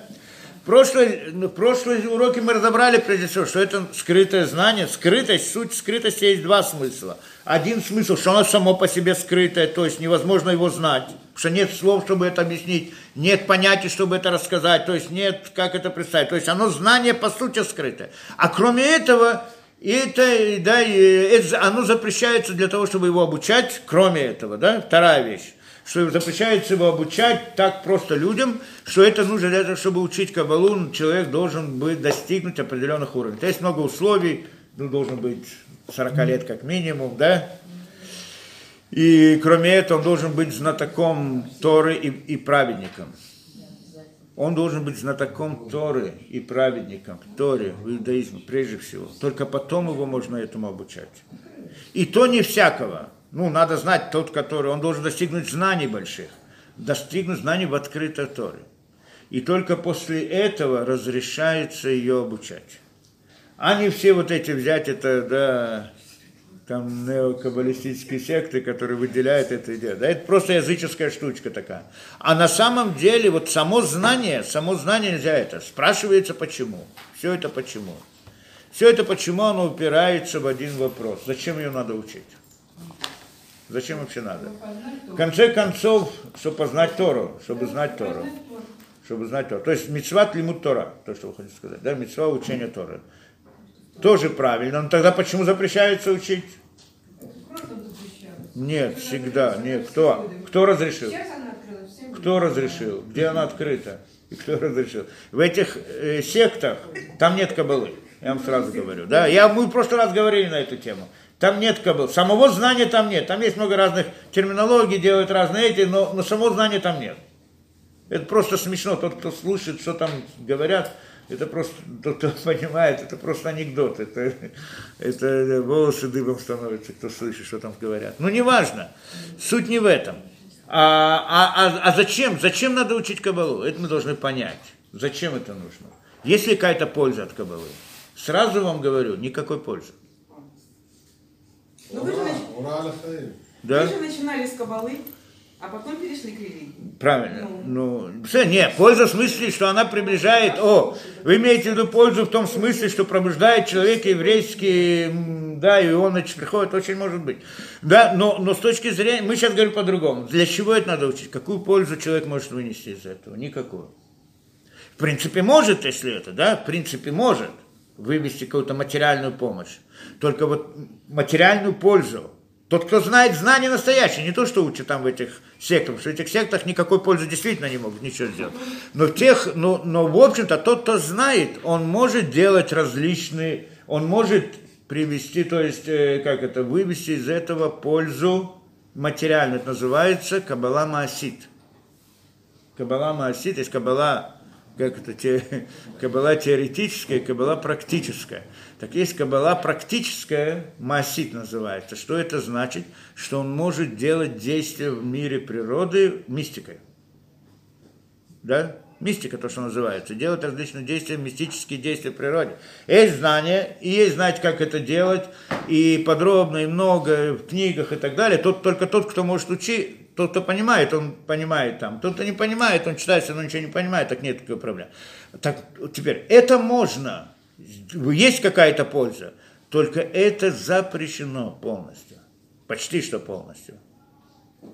Да? Это, это одно из ужасных вещей. Если человек это делает как-то, ну, он накликает на себя беду в этом мире и в следующем мире. Тот, кто может. У нас просто нет сегодня опасности большой в этом, потому что никто этого не может. Ну, как никто. Единицы, конечно, могут, но те, кто все, ясно, в этих сектах тоже ничего не могут. Вы имеете в виду мистику? Мистик, мистические а действия. кто занимается мистикой на практике? Нет, практическая кабала. Практически. Это знание, то, это знание кабалы. Ну, не основное, а одна из сторон. Да? Мертвых оживлять Не, ну, там, или что-то такое. А зачем эти знания, когда их за- запрещено О, применять? вот мы говорим, да, вот сразу мы приходим к вопросу, ну что это, что на самом деле, поэтому мы говорим с самого начала, как польза от учения Торы, э, учения Каблы, никакой. То есть пользы в этом мире никакой. Может, может быть какая-то польза, но она запрещена полностью, это уже хуже, еще хуже, чем просто польза, да? Запрещено. Почему запрещено, сейчас попытаюсь объяснить. И почему это нельзя, да, и какой, и какая, и, а для чего тогда это учить, если нет никакого смысла. Это мы должны понять, нет никакой пользы. Не, Тору, у, да, Кабалу не учат для того, чтобы извлечь эту какую-то пользу. Тору, изучение Торы дает какую-то пользу или нет? Вы же говорите, а, что Кабалу надо учить, потому что это митцва Торы. Очень хорошо. Митцва лимут Тора. Учи, заповедь учения Торы. Это что? Это, это польза. Что человек, когда учит Тору, он выполняет заповедь. И когда он учит Кабалу, если он учит это как Тору, что это означает? Это выполняет заповедь, это другой разговор. Ну и изучение Торы дает какую-то пользу в этом мире. Но пользу в мире дает какую-то, никакую, ну, если пользу в следующем мире, в грядущем. А в этом мире есть какая-то польза от этого? Никакой. То есть мы должны понимать эту вещь, что на самом деле изучение Торы, когда мы учим Тору, что мы учим Тору? Мы учим Тору во имя Творца, не для того, чтобы получить какую-то выгоду. Потому что на самом деле нам дана Тора для того, чтобы мы служили Творцу. То есть мы должны выполнить какую-то свою роль в этом мире. Это у нас обязанность, а не инструмент для получения каких-то выгод и так далее. Мы не получаем никаких выгод от этого. Есть люди, которые говорят, вот молитва, молитва, да, мы можем молиться, просить, и тогда Кадош Барху нам пошлет. Но мы уже объясняли один раз, что суть молитвы – это не потребительские смысл. У молитвы нет потребительского смысла. Несмотря на то, что мы в молитве можем просить различные вещи для себя и так далее, но мы когда-то долго, длинно и подробно объясняли, что в сути просьба, которая находится в молитве, это не то, что мы имеем в виду. Что на самом деле суть молитвы это не просьба для того, чтобы удовлетворить наши потребности, то, что нам нужно. Правильно, что мы о них молимся, о нас, и должны молиться о разных наших вещах. Но на самом деле суть молитвы это служение Творцу. То есть мы делаем это ради Творца. А зачем мы просим о наших вещах? Потому что то, что мы просим о своих вещах, суть это по-настоящему, это что должно быть намерение, то, что в глубине молитвы по-настоящему. Это когда мы говорим Кадош Баруху, дай нам то-то и то-то. Что такое то-то и то-то? То-то и то-то различные преимущества в этом мире. Это орудие в этом мире. Орудие. Человек родился в этом мире. Для чего? Чтобы выполнить свою роль. Это называется служением Творцу. Выполнение этой роли требуют от орудия, средства различные, то, другое, третье, деньги, здоровье, имущество, семья и так далее. Поэтому мы приходим и говорим Творцу, дай нам это, чтобы мы могли служить Тебе. Это суть молитвы. По-настоящему, когда человек молится, он просит, чтобы ему дал то-то и то-то. Почему? Для того, чтобы служить ему. Поэтому это тоже не имеет, это не гастрономическая эта цель. Не молитва как способ вывести у Творца, получить различные выгоды. Не так, как раз таки наоборот. Вся суть, то, что я прошу у него, чтобы то мне дал для того, чтобы ему служить, а не потому, что мне это нужно. Если я прошу для эгоизма, для себя, то эта молитва, она тоже принимается, но это самый низкий уровень молитвы это для ребенка, скажем, для детей и женщин. Ну, так написано в книге. Действительно имеется в виду те неграмотные, которые, те, которые были эти. Да? То есть для детей, то есть для тех, кто для низкого уровня понимания. А тот, кто понимает по-настоящему, он просит не для того, чтобы, чтобы мне было приятно, хорошо, а для того, чтобы служить Творцу. Это суть Торы. Никакой выгоды нет в этом мире от этого.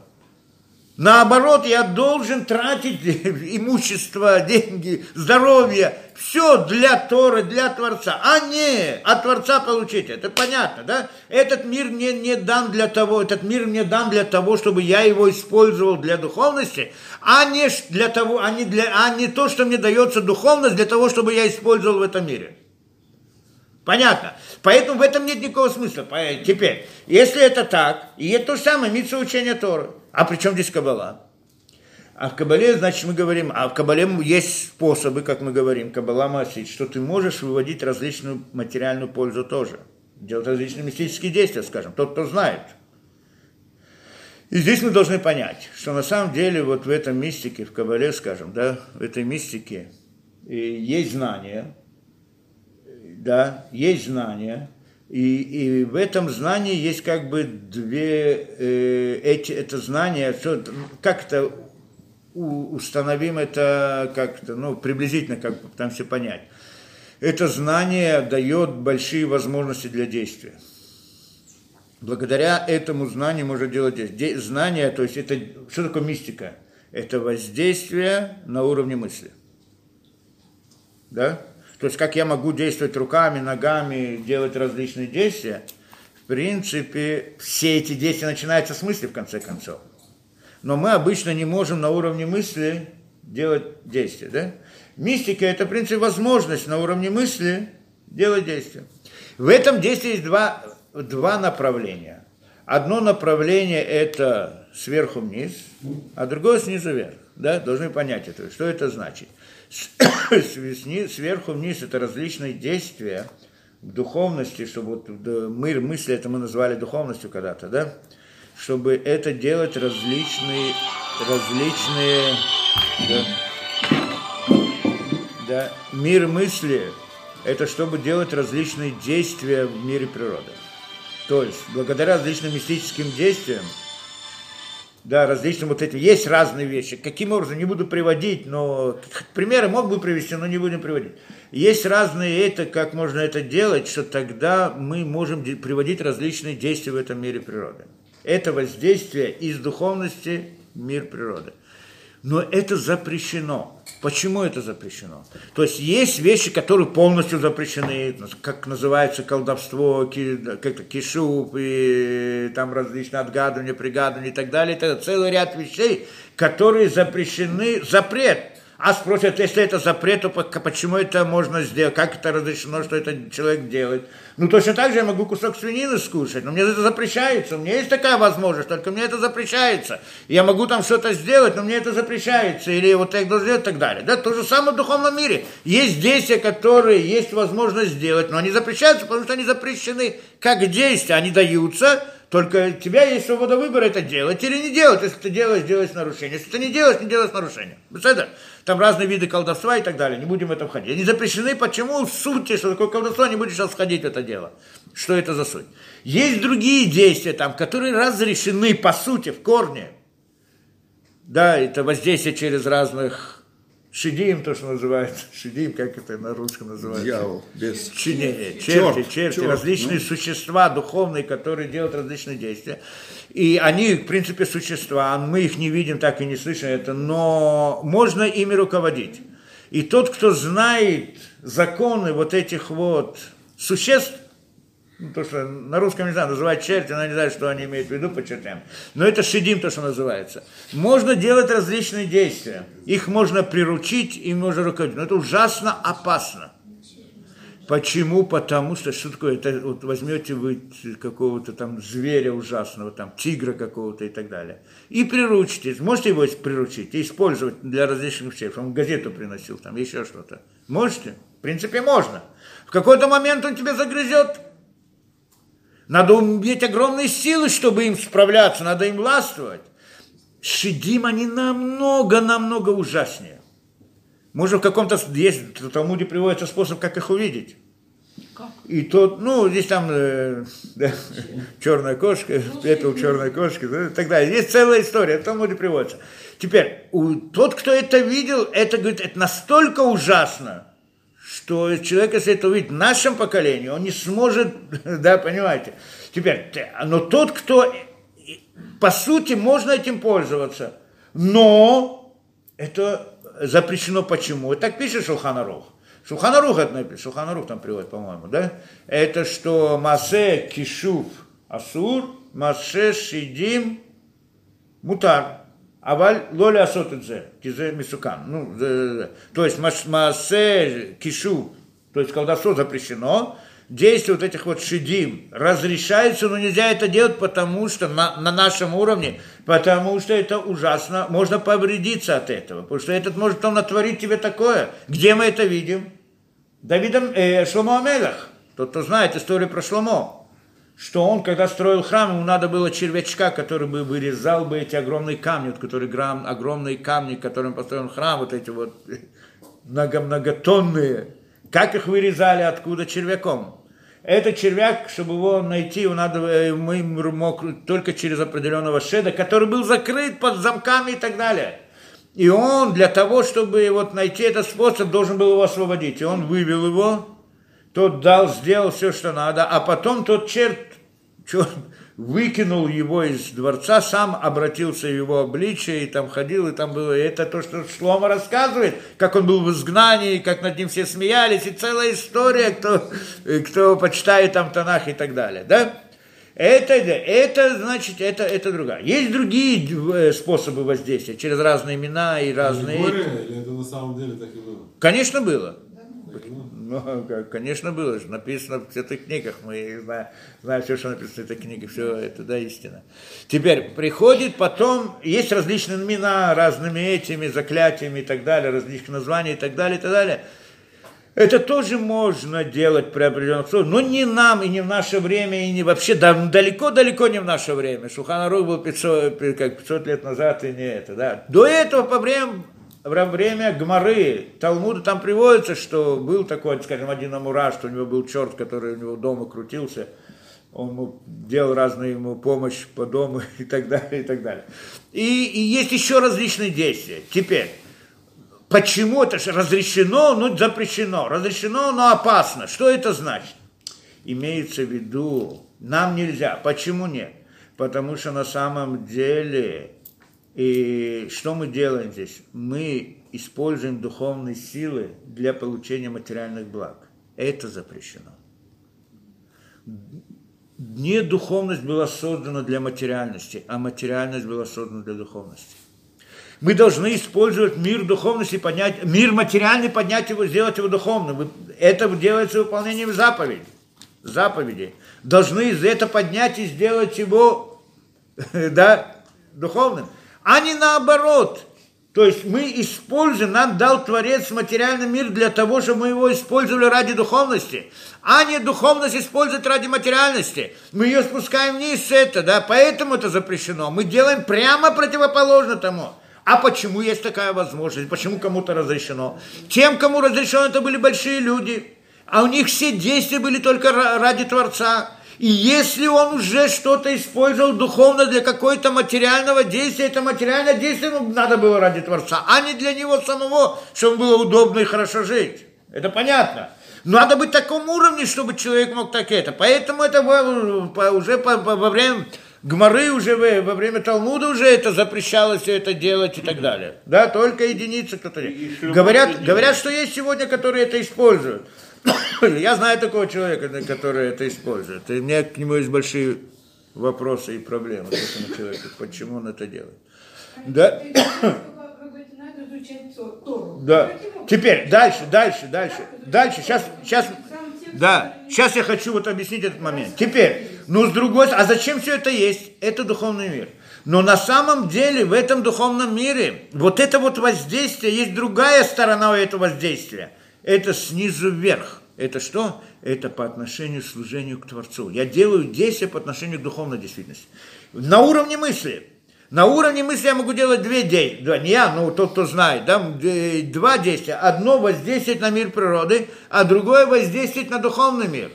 Вот для этого и нужно знание Кабалы. Понятно, да? Не для того, чтобы использовать для мира природы, а для того, чтобы служить Творцу намного больше, чем то, что он делает без этого знания. Это для этой цели учат Кабалу. Нет никакой выгоды от Кабалы, чтобы заработать здесь. Если уже он наук, то все эти секты и так далее, они этого и не знают, про это не учат и, и вообще к этому не имеют отношения. Ну, неважно. Если даже кто-то это выучит и узнает, и начнет это делать, воздействовать на этот мир, так это только вред для себя. Это потом он повредится, это очень, это, и, и в следующем мире получит за это большое наказание. А вот действие по отношению к Всевышнему, Ради Всевышнего, в духовном мире, конечно. Для этого нужно знание Каббалы. Что это за действие такое? Это основное знание мистики Каббалы. Что это за действие? Это мир намерений, как мы говорили. Намерения. На иврите называется каванот, тот, кто знает. Кабалу изучают для того, чтобы человек имел каванот, правильный каванот. Каванот. Если кто-то слышал, филаем каванот, молитву с каванот. Молитва, скажем, молитва, да, молитва, мецвод и так далее, она, это действие материальное. Ну, как он, он что-то произносит или какую-то мицу делает, какое-то материальное действие. Я выполняю заповедь, делаю что-то это. Когда я осознаю, что я делаю, то есть у меня намерение мысли, то, которое должно быть, то тогда это действие, величина его настолько велика, что трудно оценить это.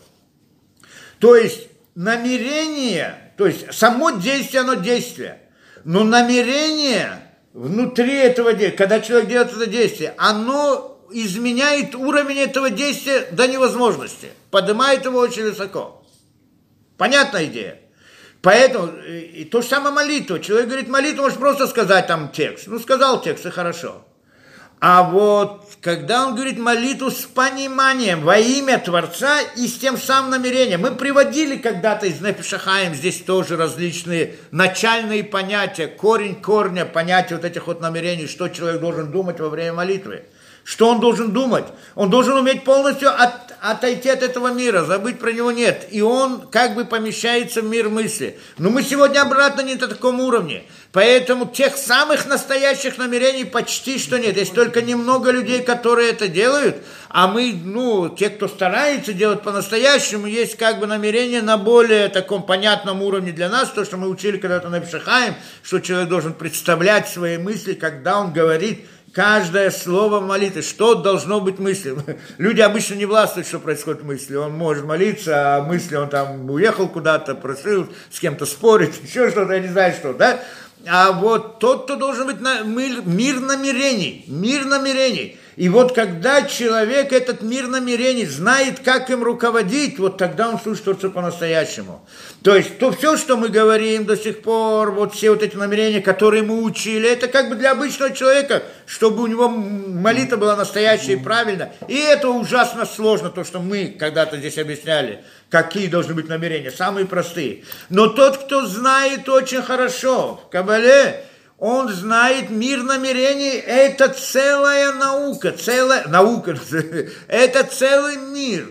Это значит в этом там, а это там, а это там, мысли должно быть все это. Вот для этого нужно изучение Кабалы. И те, которые люди это изучают, они и молятся так. И сегодня есть синагога, где молятся каббалисты. Там Шмонайсре, молитва Шмонайсре. Сколько берет времени помолиться Шмонайсре? 15 минут. 15 минут это много, за 5 минут люди заканчивают, которые за 3 а минуты если заканчивают. С каваной, Да. если А с каваной, когда молятся по-настоящему, ну вот в этих ишивот, вот это вот текст, который читает за 5 минут, тот, кто вот молится в обычных синагогах, там эта молитва идет час. Это каждое слово, и в этом слове должны быть порядок, определенный порядок намерения, одно за другим поставить. То есть надо уметь властвовать мыслью, властвовать миром мысли у себя. Люди обычно, нас сегодня вообще никто почти что не властвует. Да, это значит, это работа внутренняя. Попробуй человек один раз подумать, заставить себя думать о том или о том или о том. Это, это работа, это да. Это суть изучения Кабалы. И вот это вот, и это, а, и вот такое вот намерение, да, вот эта вот сторона Кабалы, она делает, оно делает воздействие по отношению к Творцу, к духовности. Это называется снизу вверх, а не по отношению к нашему миру. То воздействие из мира мысли на наш мир, оно запрещено, и то, то, что разрешено, тоже запрещено. А вот то воздействие, которое по направлению к Творцу, именно это то, что должно быть. И для этого, для этого учит Кабалу. Кабалу учит не для того, чтобы что-то заработать, что-то получить, что-то получить какие-то силы, какие-то преимущества над другими людьми, что-то это. Это то, что вы идут в эти секты учиться. Для чего? Ну, я вот стану каббалистом, мистиком, вот сейчас я начну колдовать, я не знаю, что я там начну делать. Что там люди только не думают, когда они идут вот в эти секты, что они думают из себя, что они там получат. На самом деле все это э, а, а цель изучения каббалы. Зачем это нужно? И для того, чтобы служить Творцу больше, чем просто человек это делает. Это, это понятно. Теперь, а придет кто-то скажет, подожди, а почему тогда всех не обучают этого делать? Потому что для того, чтобы работать над миром мысли, миром намерений, в служении Творцу, надо сначала само это служение выполнять. Если человек не делает служение, не выполняет заповедь, так зачем нужны эти намерения? Кому они нужны? Понятно, да? Кому нужна вся эта теория со всеми спирот со всеми мирами, их парцуфим, а там Кадмон, там решен, там еще эти, да, все эти, целют, целют, все, вся эта, вся эта риторика, все эти, зачем она нужна? Зачем, если человек ее не использует? Для чего он может ее использовать? Для использования в этом мире запрещено. Но в этих сектах это тоже все равно не, до этого не доходит. Они там не учат по-настоящему кабалу, какие-то там да, штучки, так, внешнюю эту, да. А вот тот, кто действительно может учить, зачем ему это нужно? Зачем? Для того, чтобы служить Творцу больше. Но это служение в мире мысли, оно возможно только тогда. Оно увеличивает мецвод, но не заменяет мецвод. А эти фокусники что приходят и говорят? Говорят, а мецвод не нужно. Это были древние, это примитивная вещь. А мы будем все это делать мысли. В мире мысли будем делать все вот эти действия. В мире мысли само по себе это не действие, это водозора, язычество. Нет такого понятия. Только когда мы служим Творцу, выполняем действия, и тогда включаем мир намерения, вот тогда оно настоящее служение Творца. И для этого изучает Тору, эту кабалу. Но ее изучает только тот, который дошел до совершенства в смысле выполнения заповедей. Поэтому сказано, что только тот, кто праведник, Ему нужно учить Тор. Тот, только тот, кто праведник, только тот, кто достиг определенного возраста и так далее. То есть он серьезный человек, только ему. Почему ему? Потому что другой все равно это не сможет использовать. Если он не делает так, как надо, то он должен над этим работать. Это с одной стороны. С другой стороны, там же есть опасность большая, как мы сказали. Для того, чтобы делать, воздействовать на духовный мир, это значит, он должен это знать. Чтобы это знать, тогда он знает также воздействие внизу, вниз. А это ему может привести вред. Если он недостаточен на своем уровне, недостаточно праведен, у него может появиться соблазн, очень большой, чтобы взять и начать это использовать для разных плохих вещей, некошерных вещей. Если так, то я то получу, это получу, это сделаю и так далее. И тогда это большая опасность для него. Для него прежде всего. Да, для, для мира, но для него прежде всего огромная опасность. Поэтому еврейскому традицию запрещают. Можно не выйти из Пардеса. Это другая проблема, да, что может сойти с ума, можно повредиться очень сильно. Да. Можно повредиться очень сильно от этих вещей. Да, когда это, да, и, и так далее. И вот все эти Поэтому мы говорим такую вещь простую. Сначала зачем, какую пользу это? Никакой пользы от этого нет. Изучение Каббалы – это служение, это дополнительное служение Творцу. Кто хочет взять на себя дополнительное служение, очень хорошо.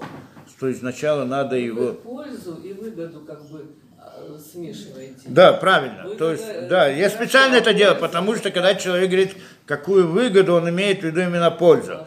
А если он говорит, я хочу служить Творцу этим, если он не выполняет митцвот так, как надо, не просто не выполняет, выполняет, но не так, не на том уровне, который необходим, то тогда это его желание учить Кабалу для того, чтобы служить Творцу больше, это обман самого себя, других и так далее. Рав Захария, ну, Бог на Синай дал еще и 10 заповедей, да? Простых, которые не устно, а были написаны на скрижалях, и даже пришлось дважды их писать, Моисей разбил. Простые вещи. Бог создал этот мир, если вот так послушать вас, так как будто бы он создал, кинул, бросил людей, запутать их, напугать, какие-то тайны. А он говорит простые вещи. Он создал этот мир для людей, и люди служат ему, а он Да. хочет служить нам. И говорит простые вещи. Не убей, понимаете, люби. И если этому учить всех людей, каждого человека, и этот мир, он создан был прекрасным, и должен быть прекрасным, а не когда-то, как потом, Не, через понятно. 10-20 Мы говорим, годов. да. Э, Э, Во-первых, да. По-моему, это Да. только запутать, напугать, Беседа. а Богу это не Нет. нужно. Вы представляете Творца каким-то. Я вижу этот мир, эту прекрасную природу, закаты смотрю и думаю, какой он художник, какой он ученый, как он все создал. И у него все просто. Это та высшая простота. Вот и вы искали. Мы что ищем? Мы ищем Бога, мы ищем истину. А истина, она всегда проста. Правильно. Только То есть-. То есть, на самом деле, эти 10 заповедей не такие простые. Но это понятно, сам по целый мир. 10 заповедей, Отношения с здесь, да, Богом. 10 Отношения заповедей, они включают в себя все 613 заповедей Конечно. внутри. И вклю- да, каждый из них и так далее. Но, но, но, но вы правы в том смысле, что вот оно представляется как вот несколько простых правил. В принципе, все 613 заповедей, они представляются как некоторые простые правила. Специально Творец дал так Тору. Для чего? Для того, чтобы все люди могли ее соблюдать. То есть могли понять. Можно объяснить ребенку, нельзя убивать, нельзя воровать, нельзя это. Можно этому. Тот, кто больше, больше, тот, кто больше, больше. Теперь. И, вот, э- и правильно, что вот это вот, так вот оно есть, так это надо делать, и так мы и говорим, и так обучаем. Поэтому Поэтому не обучают, и это причина, почему не обучают Кабалу. Потому что вот есть простое, значит, посмотри на простую вещь. Только когда человек с этой простотой справляется, и тогда у него, он, он хочет, и с другой стороны он обязан в своем служении перейти на другой уровень, вот тогда он должен учить глубже. Беседер, это как раз об этом мы и говорим. То есть, правильно, так и надо, мы же не приходим. Почему мы вообще начали об этом говорить? Потому что пришли разные умники и начинают там, вот, мы будем кабалу и так далее. Понятно. начинают Поэтому я объясняю. Я просто объясняю, почему. Но на самом-то деле, то, что сказали мудрецы, они говорят, это нельзя учить, и не обучают нигде это. Только там те. А тем, кому обучают, так они прошли этот уровень, им нужен другой. А вы скажете, не нужно, нужно только простое, не нужно сложное. Это не так. Простое это простое, а это, это самый первый уровень. Но Творец требует от человека не только это, а больше и больше и больше Ну, и так вот далее. требует, опять же, вот так, правда, не вы, больше там другой учитель говорил, что вот э, исполнишь, и за это где-то когда-то тебе будет награда. Награда только в следующем Дело мире. в том, что я, простите, скажу, не за это будет награда, а само исполнение в этом Нет, нет, всё правильно, всё А правильно. Мы же- Вот ты живешь, а Бог вроде там сидит где-то Не, в глубинке, вы же сказали на, исполнишь, прос- получишь. на простом уровне. Когда мы объясняем ребенку, я ему говорю, смотри, вот, ты будешь учиться, я тебе дам конфетку, правильно? Будешь учить то, будешь учиться, там, не знаю, специальность, я не знаю что, получишь конфетку, правильно? Так мы даем ребенку. На самом деле, конфетка это награда? Да. Нет, конечно. Что награда? То, что он учит, это награда. Это награда, но мы ему объясняем, вот я тебе дам за это конфетку. Поэтому, когда, почему мы так говорим? Ну, Потому что это то, что он понимает. Поэтому, вы же сами сказали, есть простой смысл. Вот простой смысл, он так и говорит. Будете выполнять заповеди, за это получите награду. Вы хотите понять глубже, тогда мы действительно объясняем, что на самом деле награда, это сама митсва, это и есть награда. Нужно рассказывать вот эти заповеди, Нет. в чем их польза для человека. Ведь Бог сделал это не для того, чтобы как испытание. Вот исполнишь, Всё а ну-ка я это- тебе вот это еще поручу. Нет.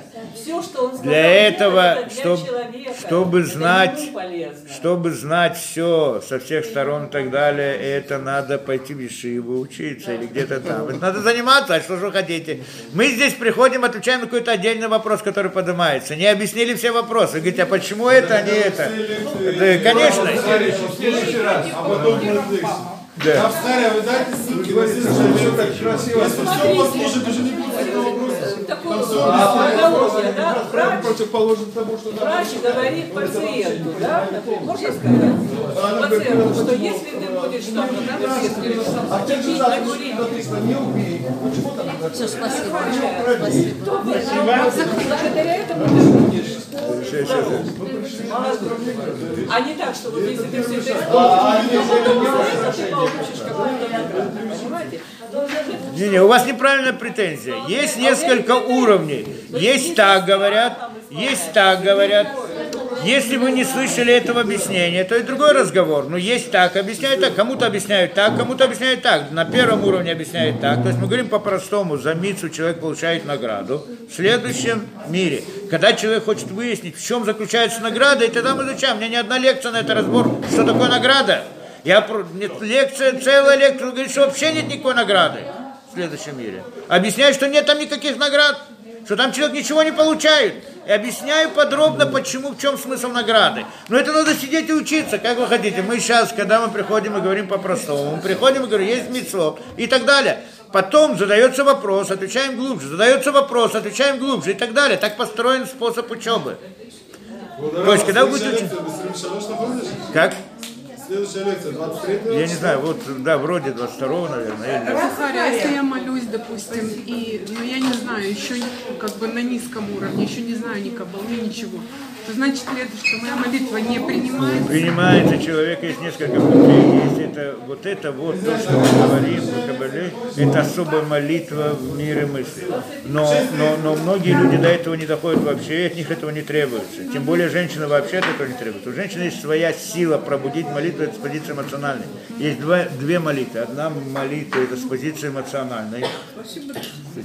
С позиции эмоциональной, что человек внутри себя пробуждается к Всевышнему, и это сама по себе сила. А есть молитва другая, нет там эмоциональности, есть там расчеты. Это надо-